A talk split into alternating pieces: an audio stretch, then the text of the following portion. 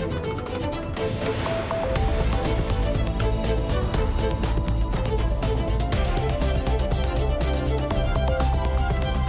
E que temas estão hoje em destaque no Portugal em Direto? Olá, Cláudia Costa, uma vez Olá, mais. Augusto Boa tarde. Bom- boa tarde. O Presidente da Câmara de Chaves diz que é inqualificável que o serviço de pediatria do hospital daquela cidade transmontana continue sem ter internamento e funcione apenas de segunda a sexta, entre as 8 da manhã e as 8 da noite. A alternativa é o centro hospitalar em Vila Real, que fica a 70 km de Chaves. O autarca reivindica a reposição integral do serviço hoje e nos próximos dias. Há também protestos pela saúde dos utentes em Loures, Tomares, Abrantes e Torres no... Tomar, Abrantes e Torres Novas. No litoral alentejano, a Unidade Local de Saúde está a preparar um projeto inovador, uma estratégia de habitação para os profissionais que escolham aquela zona. Isto numa altura em que o Hospital do Litoral Alentejano recebe 12 médicos para realizarem o internato. Alguns vão para os cuidados de saúde primários, uma boa ajuda região onde a falta de médicos é uma doença crónica, um tema para desenvolvermos adiante. A Madeira é uma das regiões do país com maior incidência das chamadas novas drogas. O número de internamentos compulsivos de mulheres por consumo deste tipo de drogas aumentou. Agora vai ser feito um protocolo entre o Serviço de Saúde da região e a Polícia Judiciária para recolher amostras de consumidores. A ideia final é identificar e criminalizar estas drogas psicoativas. Vai começar o Portugal em Direto, edição Antena 1 da jornalista Cláudia Costa. Apesar de não ser tão grave como se previa, o Algarve prepara-se para enfrentar nas próximas semanas os cortes de água anunciados ontem pelo governo. Na agricultura, a redução foi aliviada de 70% para 25% e no consumo urbano a queda será de 15%. Nesta percentagem está incluído o turismo, um setor que é relevante na economia local. Os hotéis vão ser chamados a aplicar medidas até ao final do ano, juntando-se aos esforços que os agricultores também têm feito. A falta de chuva e os níveis baixos nas albufeiras das barragens vão continuar a pressionar a população, algarvia. Gonçalo Costa Martins.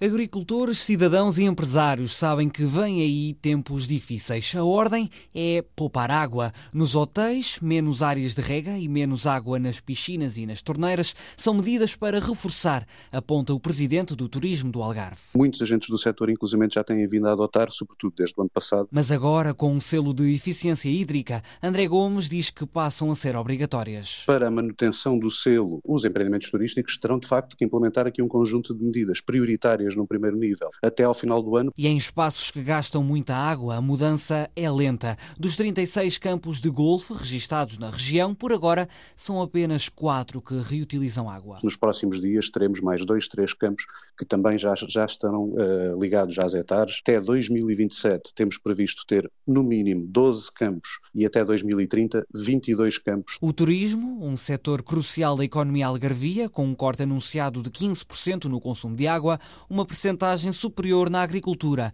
25%. No Barlavento, a oeste, o presidente da Associação de Regantes e Beneficiários de Silves, Lagoa e Portimão lamenta que as dificuldades não sejam novas. Já estamos a fazer racionamento de água desde 2021. Nós vamos ter um volume este ano aproximadamente 5 hectómetros cúbicos, onde numa campanha normal nós uh, utilizaríamos 12 hectómetros cúbicos, apenas vamos ter água para rega de sobrevivência. A barragem de referência do Arade tinha na última medição uma cota de 15%, um valor insuficiente. João Garcia vira-se para a água subterrânea e para a APA, Agência Portuguesa do Ambiente. Mas há um problema. A APA, em junho deste ano, de 2023, suspendeu as captações devido a ter diminuído muito os seus níveis e também por problemas de qualidade de água e condutividade da água. Pede por isso uma exceção. Se houver disponibilidade no aquífero, nós iremos solicitar à APA que levante essa suspensão para podermos utilizar a água no nosso perímetro de rega. No Algarve, terra fértil para laranjas, os prejuízos podem chegar aos 12 milhões de euros, conta o presidente da associação ligada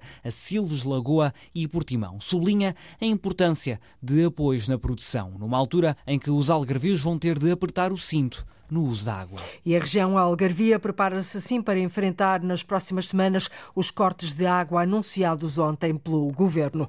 O presidente da Câmara de Chaves diz ser inqualificável que o serviço de pediatria no hospital daquela cidade transmontana continue sem ter internamento e funcione apenas de segunda a sexta-feira entre as 8 da manhã e as 8 da noite. A alternativa é o centro hospitalar em Vila Real, que fica a 70 quilómetros de distância. No início de novembro, devido à falta de médicos, as urgências pediátrica e de ortopedia, bem como os internamentos nestes dois serviços, foram suspensos na unidade de Chaves da recém-criada ULS de Trás-os-Montes e Alto Douro. Ora, o autarca Nuno Vaz diz ter informação de que, relativamente à ortopedia, neste mês de janeiro houve uma reposição, quer na urgência, internamento e cirurgia. Já em relação à pediatria, frisa que a situação piorou e por isso reivindica a reposição integral do serviço.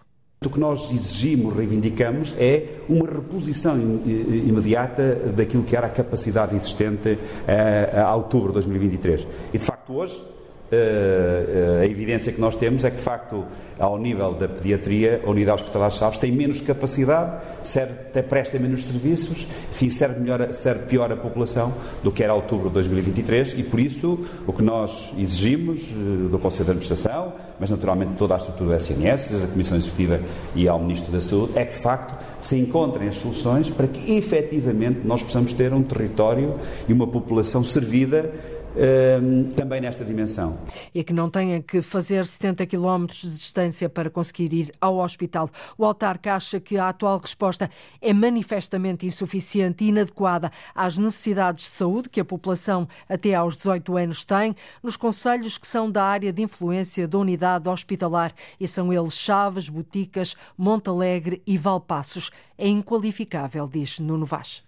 Perdemos, eh, sobretudo, enfim, dois momentos importantes. Deixamos de ter a urgência pediátrica ao fim de semana, sábado e domingo, e deixamos de ter a urgência pediátrica das 20 horas até às 8 horas do dia seguinte. E, portanto, eh, temos aqui uma grande resposta. Uma das outras das críticas intensas que temos que fazer é que dizem-nos também que deixou de haver internamento. Isso parece-nos absolutamente in, in, inqualificável, porque não é possível, eh, não é desejável. Entendemos que eh, para os pais e para as famílias é impróprio, não é a melhor resposta, porque já se provou no passado que a melhor solução é termos aqui uma solução de internamento e essa solução de internamento, naturalmente, pode ser eh, articulada com outras especialidades.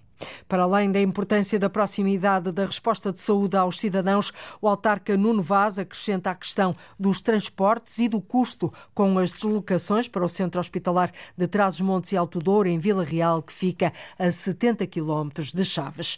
Os utentes do Hospital Beatriz Ângelo em Louras também voltam a protestar. Marcaram para sábado uma ação contra o encerramento sistemático das urgências e a degradação do serviço prestado. O problema está a tornar-se difícil de suportar, diz Fernanda Santos, porta-voz da Comissão de Utentes a situação está a tornar-se incomportável e nós resolvemos mostrar de forma pública e veemente a nossa preocupação e a nossa discordância com esta, com esta matéria. Nós vamos fazer uma concentração à porta do hospital, tudo muito pacífico, mostrando de forma simbólica a quem ali vai a nossa, a nossa preocupação com esta matéria.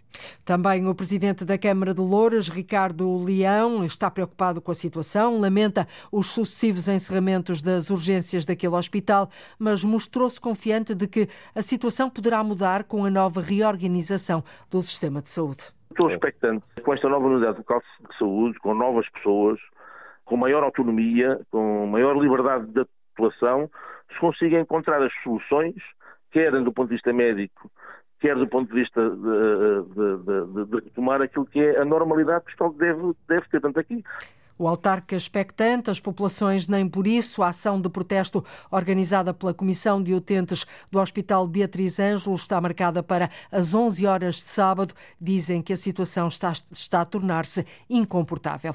Também as urgências gerais nos hospitais do Médio Tejo vão deixar de encerrar.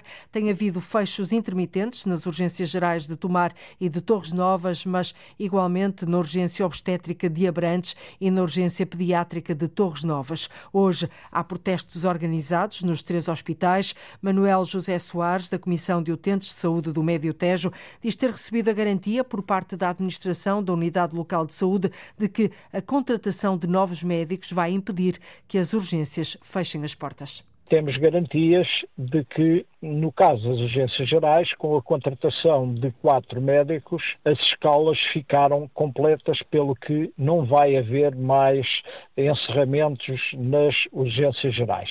É um facto que registramos como muito positivo. No que refere à questão da urgência pediátrica, esperamos que em fevereiro que cheguem novos médicos para poder funcionar, o serviço funcionar às 24 horas dia. Eh, este acesso a cuidados de saúde de urgência devem efetivamente diminuir e atender realmente só os casos mais graves, pondo em funcionamento uma reorganização dos chamados cuidados de proximidade. A Comissão de Utentes de Saúde do Médio Tejo quer que as urgências gerais em Tomar, Abrantes e Torres Novas funcionem 24 horas nos 365 dias do ano e propõe que os centros de saúde sejam reorganizados. A Comissão de Utentes já organizou hoje, esta manhã, uma ação de protesto no Hospital de Torres Novas. Vai estar em Tomar à tarde, às duas e meia, e em Abrantes às quatro e meia da tarde, a reclamar precisamente o funcionamento permanente das urgências hospitalares. Na Madeira, a Unidade de Intervenção de Comportamentos Aditivos e Dependências vai formalizar um protocolo entre o Serviço de Saúde da região e a Polícia Judiciária para recolher amostras de consumidores das chamadas drogas psicoativas. Um novo passo numa altura em que o número de internamentos compulsivos de mulheres por consumo destas drogas aumentou, João Carramanho. Para conseguir estar um passo à frente de quem fabrica as drogas sintéticas, Nelson de Carvalho, o diretor da Unidade Operacional de Intervenção de Comportamentos Aditivos e Dependências, a UCAD, está prestes a formalizar um protocolo entre o Cesarame e a PJ para identificar novas substâncias saídas dos laboratórios. Para recolher eh, amostras de urina dos consumidores que entram no serviço de urgência com estados psicóticos, para desta forma saber exatamente quais são as substâncias, quais são os efeitos que elas provocam no organismo e, por outro lado, juntamente com os relatórios clínicos, enviar para o Sistema Europeu de Alerta Rápido, para desta forma aquelas drogas que ainda não estão nas tabelas e na lei possam ser entrar no sistema de alerta rápido e mais rapidamente serem criminalizadas. Nem tudo foi mau em 2023 no combate ao flagelo das drogas sintéticas. Houve a alteração do decreto regional com o aumento das multas. Vai ser feita uma atualização das tabelas que desde 2012 não eram utilizadas e que vão ser feitas com, em parceria com o Centro de Química da Madeira, ainda que seja uma faca de dois gumes, alteração feita pelo PS à lei da droga, que desde 96 não era alterada, porque com as introduções feitas, a posse pode ser apenas para consumo, não sendo criminalizada. Nelson de Carvalho não tem dúvidas. E isto, no fundo, é estimular eh, e quase legalizar o tráfico eh, de todas as drogas ilícitas em Portugal, o que para nós é assustador e preocupante. Os números de 2023 são expressivos: 206 internamentos, 172 de forma compulsiva, mas há um novo alerta: as mulheres. Os internamentos involuntários compulsivos subiram de 7 para 43, o que demonstra bem o, o efeito estas substâncias no organismo, sobretudo nos quadros psiquiátricos. Em termos gerais, e desde 2012? Até 2023 ocorreram na Casa de Saúde São João de Deus 2.013 internamentos, dos quais 1.260 são involuntários, ou seja, compulsivos. Nelson Carvalho não tem dúvida que os Açores têm mais problemas com este tipo de drogas. A Madeira é a segunda região do país e só depois vem o continente. O combate às drogas sintéticas, a prevenção e as novas substâncias continuam a ser alvo da Unidade de Comportamentos Aditivos e Dependências da Madeira. A Madeira, tal como os Açores, são uma das regiões do país com maior incidência das chamadas novas drogas.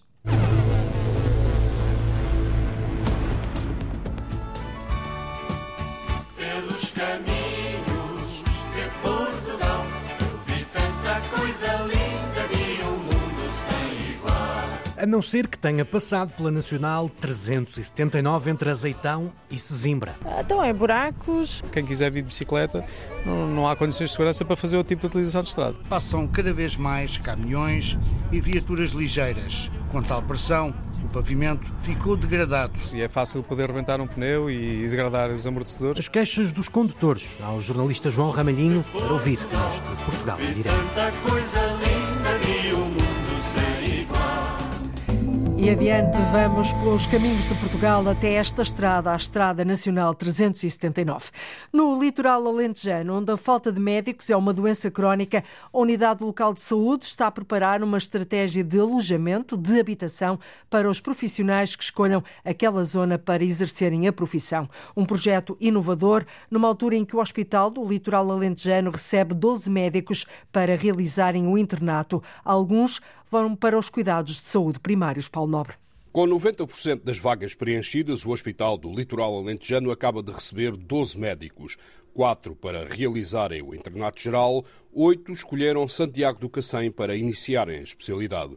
Médicos que chegam quando a Unidade Local de Saúde do Litoral Alentejano vai avançar com uma estratégia de habitação para os profissionais de saúde.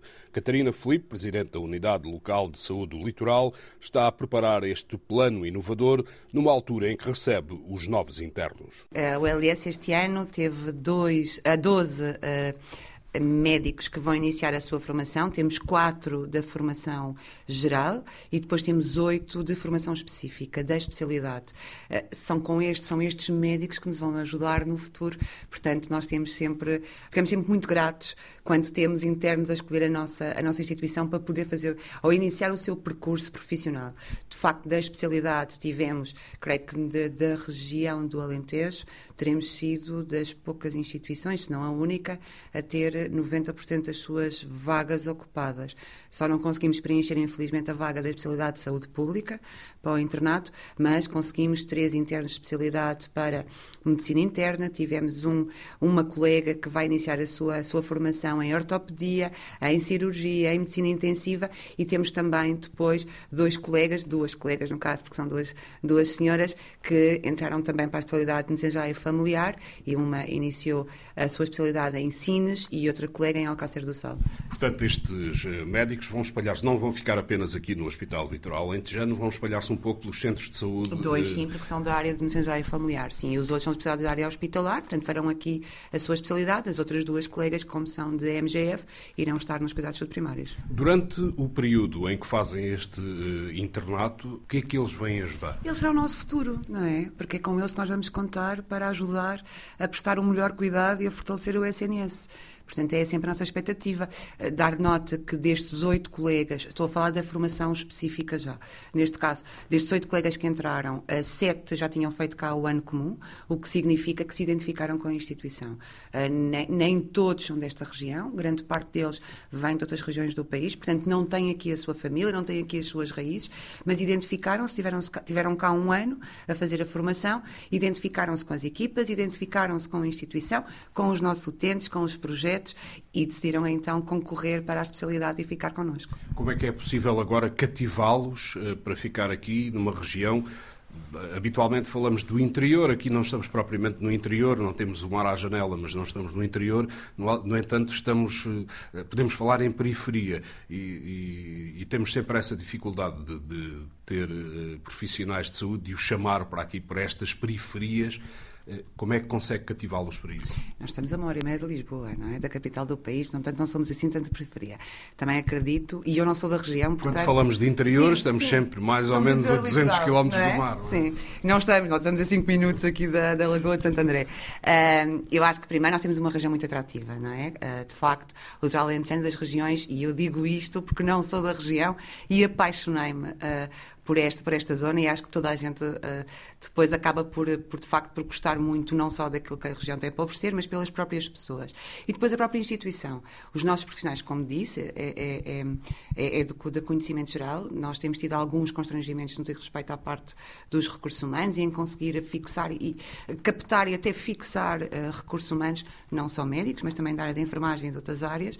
Um, e acreditamos que estes médicos o que vão fazer é apaixonar-se por estar connosco identificar-se com os projetos que estão em curso, não só com os investimentos que estão a ser feitos para remodelar e para melhorar as condições de trabalho e também de prestação de cuidados dos, dos profissionais, e depois eh, também esta parte agora que surge, esta possibilidade ou este, este, compromisso que agora uh, o Conselho de Administração tem para definir uma estratégia de habitação para os seus profissionais. Vamos então falar dessa estratégia que, que está a ser preparada neste momento.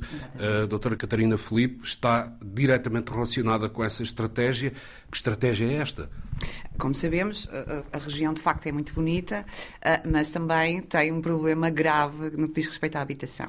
Uh, como sabemos, tem havido uma série de investimentos nesta região, quer no Conselho Grande, quer em Sines, quer mesmo em Santiago, Alcácer. Portanto, nós os cinco conselhos estão em, trans, em, em, em transformação constante e que com grandes investimentos e isso faz com que, de facto, o mercado imobiliário não seja suficiente para todos. E no caso, no que diz respeito à nossa área, a área da saúde, temos sentido, por parte dos nossos profissionais, uma dificuldade em arranjar habitação com preços acessíveis, porque de facto há muito pouca no mercado. O mercado de arrendamento está altamente inflacionado. Eu creio que há, inclusivamente, uma, um, um, estudo do INE que fala que teve um, que sofreu um aumento de 13,5%, creio eu, no que diz respeito às rendas, e, e, é por aí que nós tínhamos que tínhamos que tentar ver o que é que conseguimos fazer e o que veio prever, o que veio, o que vem uh, permitir o despacho que, que foi emanado pelo Sr. Secretário de Estado, uh, que foi publicado no passado dia 5, o que vem uh, o que vem permitir ou vem vem incumbir a administração da Unidade Local Saúde do Alentejano de definir uma estratégia para captar e fixar recursos humanos, nomeadamente uma estratégia na área da habitação. Portanto, neste caso, cada profissional de saúde que vier trabalhar para esta zona terá direito a uma habitação? É assim que funciona? O que nós, o que nós pretendemos é, eh, de facto, é um constrangimento que já havia sido identificado não só por esta equipa que está neste momento na gestão da ULS, mas por equipas anteriores. A habitação é um constrangimento, assim como há outras, outros constrangimentos. Mas o, aquele que nós consideramos que é o primordial é a, é a habitação.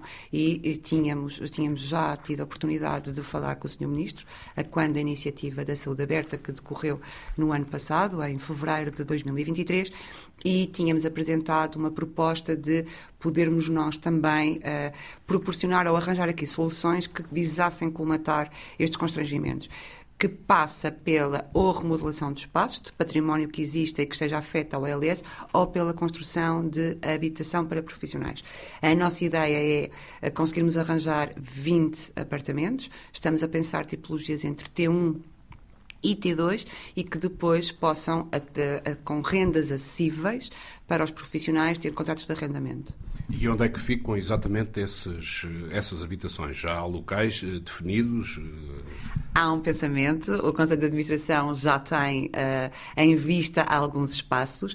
Nesta primeira fase, o nosso entendimento será dar primazia mais no Conselho de Santiago, porque de facto o hospital uh, é a área onde nós temos mais dificuldades na captação, até porque depois, mesmo com os municípios, e dar aqui também uma palavra de agradecimento aos municípios, nós temos inclusive já alguns conselhos que uh, já cederam a habitação para profissionais. Portanto, nós temos inclusive o Conselho de Odmira, o município de Odmira, já cedeu duas habitações para que, que a OLS acaba por gerir e para profissionais de saúde que estejam, nomeadamente, afetos aos cuidados primários. Quando é que esta estratégia uh, passa definitivamente uh, à ação, doutora Nós, Catarina Nós, a de junho, temos que, temos que apresentar um projeto, não é? E depois acreditamos que, uh, tendo a, a, devida autorização e o devido financiamento, que conseguiremos, conseguiremos rapidamente iniciar. A situação situação política que passamos pode eh, atrasar esse, essa Acreditamos situação? que não. Acreditamos que não, que não será um obstáculo, até porque, de facto, é um constrangimento nesta, para esta instituição e, eh, de certo, para outras. Dar nota que, de facto, é, é inovador não é? Porque, no fundo, o que a tutela está a permitir à instituição é pensar um bocadinho fora da caixa e ver de que forma é que consegue captar e fixar recursos. Poderão ser estes uh, internos que agora estão ao serviço os primeiros beneficiários desta estratégia de que me falou? Muito gostaríamos. Muito gostaríamos que fossem. E isso era extremamente positivo para toda esta zona do litoral. Sim, claro que sim. Claro, porque no fundo o que nós queremos é fortalecer uh, o SNS e, e, dar notoriedade à nossa instituição, porque de facto, como disse, o litoral alentejano muitas vezes é conhecido pela, pela dificuldade que tem na área de recursos humanos, mas há uma série de projetos, uma série de atividades que são desenvolvidas pelas equipas, mesmo com poucos recursos, que conseguem fazer a diferença. Catarina Filipe, Presidente da Unidade Local de Saúde do Litoral Alentejano, entrevistada pelo jornalista Paulo Nobre, a estratégia desta ULS para fixar médicos numa região que sofre de dores crónicas no que diz respeito aos cuidados de saúde. A Misericórdia de Sines vai encerrar no próximo mês o Centro de Apoio à Vida Mãe Sol, que acolhe jovens mães solteiras, grávidas ou com filhos menores. É uma resposta social criada há mais de duas décadas, com capacidade para acolher sete mães e sete crianças. O centro vive há vários anos uma situação que não é sustentável em termos financeiros para a instituição. Chegou ao limite. A Misericórdia de Sines diz que não tem condições de continuar a desempenhar estas funções do Estado. Arlinda Brandão.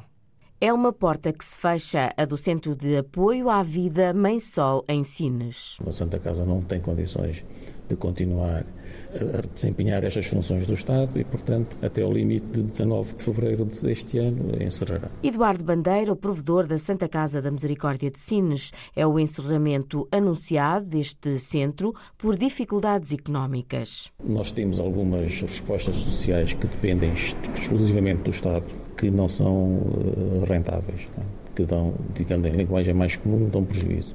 Isso até se fosse uma uma situação pontual num determinado ano a dar prejuízo, era aceitável. Agora, quando estão continuamente, ano após ano, nesta situação não é sustentável. É o fim desta resposta social criada em 2001, que é o porto de abrigo onde se cuida de jovens mães vítimas de maus tratos, abandono, desempregadas, sem alojamento e sem apoio familiar. Durante mais de duas décadas, marcou a diferença na vida de jovens mães, solteiras, grávidas ou com filhos menores. Vai fechar até dia 19 do próximo mês uma decisão que, segundo as palavras do provedor, está tomada está aceite pela Segurança Social e, portanto, é uma decisão para cumprir. A decisão é para cumprir. Este centro vive há vários anos uma situação que não é sustentável em termos financeiros. O distrito de Viana do Castelo vai eleger menos um deputado nestas eleições legislativas. Em vez de seis, serão cinco os eleitos pela região. É o único distrito do país que perde mandatos. Uma perda que tem a ver com a diminuição do número de eleitores. O presidente da CIM do Alto Minho diz que não traduz a realidade atual de uma região que está a crescer economicamente e a precisar de mão de obra, Ana Gonçalves. Em dezembro de 2021, quando foi fechado o recenseamento eleitoral para as legislativas de 2022, Viana do Castelo tinha 236.069 eleitores. Atualmente tem 233.527, ou seja, a perda de 2.500 eleitores leva à redução do número de deputados que serão eleitos nestas legislativas. Em vez de seis, o distrito de Viana do Castelo passa a eleger cinco deputados, uma situação que traduz a realidade demográfica da região, mas que para o presidente da comunidade Comunidade Intermunicipal do Alto Minho, Manuel Batista, está em contraciclo com a conjuntura económica e social da região. É de crescimento do ponto de vista da economia, da afirmação eh, do seu tecido empresarial nas várias áreas eh, da economia. Acredito que a realidade demográfica que hoje vivemos possa vir a, reverter, porque realmente estamos hoje com uma economia muito mais pujante, estamos hoje com muito mais, com muito mais necessidade de mão de obra e estamos hoje a receber muita gente no território. Há aqui este contrassenso. Se por um lado reduzimos, por outro lado estamos num ciclo de crescimento e eu acredito que esse ciclo venha também a transmitir-se ou a transferir-se eh, para a questão demográfica. Por outro lado, diz ainda Manuel Batista, a perda de um deputado não é nenhum drama, desde que os cinco eleitos representem bem o distrito de Viana. Não considero que seja drama nenhum, desde que os cinco deputados restantes uh, que serão eleitos em, dois, em 10 de, de março sejam uh, deputados que verdadeiramente representem o, o, o território. Essa é uh, a importância dos, dos deputados que estão ligados ao Alto Minho, é que eles representem o território, representem a ambição do território. Viana do Castelo perde um deputado nestas legislativas, em vez de seis, vai eleger cinco deputados à Assembleia da República. Viana é o único distrito do país que perde mandatos, já Setúbal ganha um passa de 18 para 19 eleitos. A Zona Especial de Proteção do Douro, Património Mundial, foi alterada e dividida em duas, Zona 1 e Zona 2. Em causa estão as atribuições de licenças para obras de construção que alterassem a topografia. Se até agora, dentro da Zona Especial de Proteção, as obras só se faziam com o parecer favorável da Administração do Património Cultural, desde o passado dia 16, terça-feira, que muitos conselhos, Vila Real, Bragança, Viseu e Guarda, ficam isentos de pareceres prévios e estes processos, Afonso de Souza, passam a ter outra rapidez. De acordo com a portaria publicada esta terça-feira em Diário da República, agora Zona 2 passa a não ter necessidade de nenhum parecer prévio favorável da Administração do Património Cultural para a maior parte dos processos urbanísticos. A garagem, o alpendre, que tornava os processos ineficientes, uma grande carga administrativa, demora na, na, na resolução das questões, eh, deixam de ter lugar. E onde as operações urbanísticas ficam isentas de passar pela então Direção Regional da Cultura. Célia Ramos é a vice-presidente da CCDRN, Comissão de Coordenação e Desenvolvimento Regional do Norte, autoridade gestora do Alto Douro Vinheteiro. Dá um exemplo concreto do que vai mudar. A cidade de Vila Real fica abrangida pela região de Mercado do Douro, tudo que tinha a ver com uma operação urbanística, porque como estava na Zona Especial de Proteção do Alto Douro Vinheteiro, tinha que ir à cultura. Portanto, havia, havia uma desproporção, uma ineficiência e, e um efeito útil praticamente uh, nulo. nulo. Isso mesmo. Assim, esta alteração vem facilitar e muito as construções urbanas em toda a área do Douro. No seio de, das cidades, das vilas e das aldeias, não é? Portanto, no fundo, que já são áreas eh, especialmente vocacionadas para acolher a, a, a, edificabilidade, e depois, no fundo, eram operações urbanísticas que, que no fundo, eh, geravam uma desproporção entre, digamos, o ato administrativo e a, e a resposta uh, aos cidadãos. Na Zona 1, a classificada pela Unesco, fica tudo igual. Tudo se mantém como ficam iguais outras questões que pretendam alterar a paisagem do Douro, acrescenta Célia Ramos. Associadas à reestruturação da vinha, à alteração do, mosaico da paisagem, são sempre, passam sempre por nós. Em termos de gestão urbanística, os, os projetos de, que são sujeitos à avaliação de impacto ambiental passam naturalmente a ter também o parecer da cultura. O Douro, património mundial classificado pela Unesco em 2001, abrange 24.600 hectares e a sua ZEP, a Zona Especial de Proteção, estende-se por 225 mil hectares, chegando, em alguns casos, a distar mais de 30 quilómetros do património mundial. Com esta divisão em duas, os processos urbanísticos ficam mais rápidos e com menos burocracia. A Zona Especial de Proteção do Douro, o Património Mundial, foi assim alterada e dividida em duas zonas. O Executivo Carlos Moedas não convenceu os deputados municipais e foi adiada a discussão sobre um novo modelo de parceria pública ou privada para a habitação acessível em Lisboa, que de resto lhe demos ontem conta aqui no Portugal em Direto. O autarca de Lisboa lamentou não terem existido condições para aprovar este projeto. A proposta do Executivo previa a construção de 550 casas com uma renda 20% inferior à do mercado. Mas a ideia não agradou à oposição, principalmente aos vereadores do PS e do PCP. Os socialistas querem que as rendas sejam limitadas, não com base no valor de mercado. Os comunistas temem que as rendas atinjam valores inacessíveis para uma grande parte da população. Para já, a proposta de Carlos Moedas fica adiada. O autarca governa a Câmara sem maioria absoluta. A Câmara de Louros lançou uma oferta pública para comprar 270 habitações. A ideia é encontrar casas prontas a habitar ou em construção para poder arrendar a preços acessíveis. O modelo tem resultado noutros conselhos e também em Louros vai procurar no mercado e também Louros vai procurar no mercado mais uma via para responder à crise da habitação no conselho Paulo Vera. Um investimento de 70 milhões de euros para comprar 270 casas prontas ou a construir. O plano da Câmara de Lourdes é explicado pela vice-presidente Sónia Paixão. Dizemos ao mercado, no modo geral, a Câmara Municipal de Louros está disponível para adquirir 270 habitações, 135 uh, frações que já estejam edificadas, portanto que já estejam em condições imediatas para a sua ocupação e 135 uh, eh, fogos que podem já estar neste momento em construção ou ainda a construir, de modo a que possam ser atribuídos às famílias até março de 2026. As casas serão compradas pela autarquia de Loures a preço de mercado. Nós estamos a fazer este cálculo cumprindo aquilo que são os valores que estão previstos pelo Instituto Nacional de Estatística, em que o valor mediano é de 2.685 euros por metro quadrado. Estamos a falar desta aquisição que tem um investimento na ordem dos 70 milhões de euros que se distribuirá por estas 270 habitações de tipologias variadas entre o T1, o T2 e o T3. A autarquia de Lourdes tem uma lista com as famílias que reúnem as condições para acesso a um arrendamento acessível, diz a vice-presidente da Câmara, Sónia Paixão. A Câmara vai adquiri-las e vai ser para arrendamento. Há agregados familiares que cumpram o, os requisitos do primeiro direito e pagarão uma renda, que é uma renda apoiada, portanto, que é calculada de acordo com o rendimento de, das famílias. E são mais do que 270 famílias.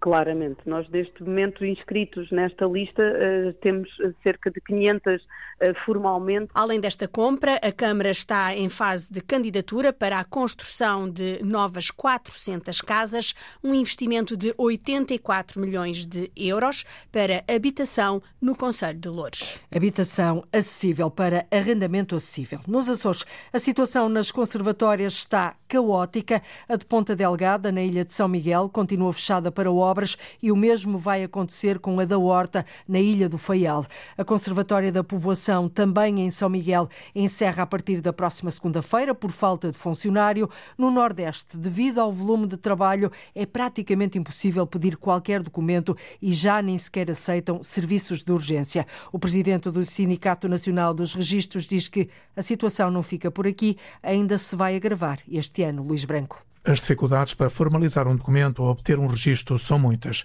e as conservatórias nos diferentes conselhos não estão a responder às solicitações da população.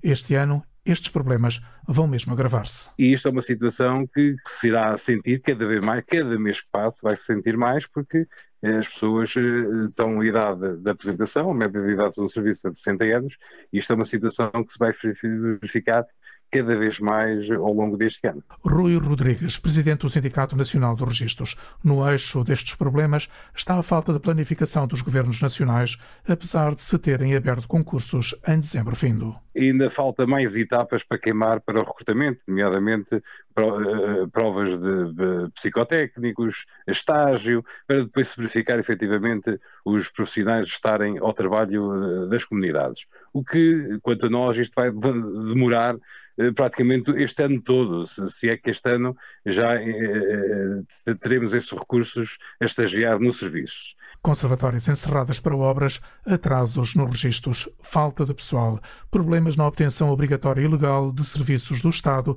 está a afetar a população dos Açores e a atrasar processos. Está caótica a situação das conservatórias nos Açores.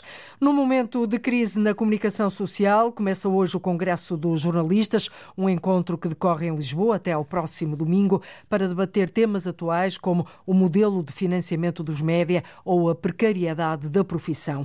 Ao longo desta semana, aqui na Antena 1, temos feito retratos dos órgãos de informação regionais. Hoje vamos até ao arquipélago da Madeira, onde o repórter Vítor Ascensão Silva foi conhecer a realidade dos média na região. Numa época em que informações do outro lado do mundo nos chegam a todo instante, saber das notícias locais por vezes é difícil. E é aí que, para Miguel Guarda, as rádios locais assumem o protagonismo. Se tivermos um atentado na Torre Eiffel, rapidamente todos nós temos essa informação num telemóvel, eh, numa app, eh, no computador. Se acontecer uma derrocada, por exemplo, na Fajanda Ovelha, vai demorar mais tempo a chegar. Parece uh, algo estranho, mas a verdade é que isto acontece. Miguel Guarda é responsável por três rádios na Madeira e vice-presidente da Associação Rádios de Inspiração Cristã. Garante que as rádios locais continuam a ter uma boa audiência, nomeadamente entre os imigrantes via online. Sobretudo na Calheta e Santana, há uma procura por saber aquilo que se passa dentro do seu conselho. E cada vez mais temos uh, ouvintes que são imigrantes, que vivem nos quatro cantos do mundo e que procuram saber o que se passa uh, na sua freguesia, no seu conselho, que de outra forma não saberiam num outro órgão de comunicação social nacional eh, e mesmo regional. Apesar da dimensão da região, a Madeira conta com 14 rádios locais registadas na ERC. Nem todas trabalham de facto com essa dimensão de proximidade, o que é pena, mas de qualquer maneira sabemos que o mundo hoje não é fácil para os meios de comunicação social e alguns conselhos eh, têm mais dificuldades do que outros. Os desafios para as rádios locais têm grande grande foco nas finanças. Miguel Guarda dá o exemplo dos direitos conexos. Nunca nos negamos, de facto, a pagar os direitos conexos. O que nós estamos contra é, de facto, os valores elevados que nos querem uh, cobrar. E esses valores que podem chegar a 200 euros mensais para uma rádio local é muito dinheiro. E eu temo que 2024 seja um ano negro para as rádios, porque se nada se fizer, algumas rádios poderão fechar. Na era da informatização, Miguel Guarda ressalva a importância de lembrar que a rádio é feita de e para pessoas. E é assim que se faz jornalismo também na Madeira, retrato que ficamos a conhecer no dia em que arranca o Congresso dos Jornalistas em Lisboa, no Cinema São Jorge. E pelos caminhos de Portugal chegamos até à Estrada Nacional 379. Entre Azeitão e o Conselho de Sesimbra circulam milhares de veículos pesados e viaturas ligeiras. O tráfego intenso deixou muitas marcas, a estrada está cheia de buracos e há mesmo lombas no piso provocadas pelas raízes das árvores. Os automobilistas estão preocupados com a segurança e com os danos nas viaturas, reivindicam, tal como a Câmara de Sesimbra, a substituição integral do pavimento obras que são da responsabilidade da Infraestruturas de Portugal. O repórter João Ramalhinho foi até à Nacional 379. Na Estrada Nacional 379, no troço entre Azeitão e Sesimbra, passam cada vez mais caminhões e viaturas ligeiras. Com tal pressão, o pavimento ficou degradado. Em vários pontos da via, o alcatrão foi desaparecendo e deu lugar a vários buracos. Quem utiliza esta estrada não poupa críticas. Tem buracos, é... não está tão, tão boas condições como as outras estradas, né? Então é buracos, sim, em alguns sítios sim, é perigoso para a condução. Isto é uma zona também de circulação de caminhões que vêm das pedreiras de Sesimbra e é natural que o pavimento se degrade. Muitos buracos e zonas recartelhadas. Há zonas onde, associado aos buracos, temos eh, zonas de elevação de pavimento devido às raízes dos pinheiros e depois a estrada não tem muita largura para fazer isso. É fácil fazer um cruzamento ou pisar um traço contínuo e não, não há hipótese de estar a desviar desses buracos. Tenho algum receio. É, aqui o troço e aqui a zona das curvas antes da maçã, quando se vem de azeitão para cá. É a zona mais quente. Quem quiser vir de bicicleta, não, não, há condições de segurança para fazer o tipo de utilização de estrada. Eu... Receios pela segurança, mas também preocupações relativamente ao impacto da estrada degradada na mecânica dos automóveis uma atenção redobrada para não danificar a viatura e para não causar aí nenhum, nenhum acidente. Preocupada não só pela segurança, mas também pelos danos no, na sua viatura. Claro, claro, claro que sim. Também não deixa de ser um custo, não é? A suspensão dos carros eh, nem sempre corrige a profundidade dos buracos e é fácil poder rebentar um pneu e degradar os amortecedores que custam tanto dinheiro, não é? As pessoas usam muito a estrada para ir até Sesimbra, até ao Cabo Especial eh, e, e, de facto é muito utilizada e há que olhar para esta estrada como uma estrada importante. O troço mais degradado é entre o Alto das Vinhas, a entrada do Conselho, e a Rotunda de Sampaio. Francisco de Jesus, o Presidente da Câmara Municipal de Sesimbra, confirma à Antena 1 que recentemente voltou a alertar a Infraestruturas de Portugal para a necessidade de obras na Estrada Nacional 379. Nós há dois anos esta parte já vimos pedindo às Infraestruturas de Portugal, reiterando esse pedido da necessidade de intervenção. Eu tive uma reunião eh, no final de novembro, se a minha memória não me falha, com a Administração das Infraestruturas de Portugal, dando nota, entre outras questões, da, da nossa insatisfação e do, do estado em que a estrada se encontra. Em há poucos dias, semanas, mandámos, voltámos a enviar uma missiva e vamos aguardar. Temos recebido muitas reclamações, dessa também. O problema não se resolve apenas com remendos, sublinha Francisco Jesus, o Presidente da Câmara Municipal de Sesimbra. Achamos que não vale a pena tapar os buracos. Quem utiliza aquela via percebe claramente que tem que ser uma intervenção de pavimentação, não há, não há outra volta completa assim. O Presidente da Câmara de Sesimbra e condutores pedem a reparação da Estrada Nacional 379, pelo menos no troço mais próximo do Conselho. E por estes caminhos fora, voltamos aos Açores. A estrada onde ocorreu uma derrocada no domingo na Ilha Terceira vai continuar encerrada até que seja encontrada uma solução para assegurar a estabilidade da encosta. O diretor regional das Obras Públicas dos Açores, Pedro Azevedo, diz que a obra é complexa, é preciso abrir concurso e, por isso, as autoridades estão a criar uma alternativa. Há uma obra de alguma dimensão, de algum esforço. E, portanto, são processos que demoram um bocadinho, não é? Porquê? Porque, em termos de contratar, levar as equipas técnicas, levar a concurso, etc., ainda vai levar um bocadinho de tempo e, portanto, não consigo dar uma data estimada. Sendo certo que, em alternativa, estamos a criar condições numa estrada que vai dar uh, às Doze Ribeiras e, subsequentemente, à Angra, por um caminho florestal que estamos a estabelecer em conjunto com a Secretaria das Florestas. E, portanto, Uh, para já é a informação que nós conseguimos adiantar e conseguimos um, garantir é que vamos manter a estrada fechada por questões de segurança. Ainda está muito instável e um bocadinho inseguro. Segundo o Serviço Regional da Proteção Civil e Bombeiros dos Açores, logo após o sismo de domingo, houve o registro desta derrocada na estrada regional na freguesia do Raminho, que obstruiu a via. Agora, devido à instabilidade da encosta, como ouvimos, a estrada vai manter-se encerrada. E nós voltamos amanhã a ligar o território de uma ponta à outra. É assim todos os dias. Contamos com a sua escuta na rádio ou na internet. Até amanhã. Fique bem. Boa tarde. Por hoje fica por aqui o Portugal em direto edição de Cláudia Costa. Liga à informação. Ligue à Antena 1. Estamos a poucos segundos das duas da tarde. Há notícia já a seguir na Antena 1. Deixe-me só dizer-lhe que amanhã o dia vai começar cinzento e com chuva, pontualmente forte, no centro e sul do país. A tarde promete menos nuvens. O vento será intenso no litoral oeste e também nas terras altas. A temperatura vai descer. Vão ser duas da tarde. Há notícia já a seguir. Antena 1.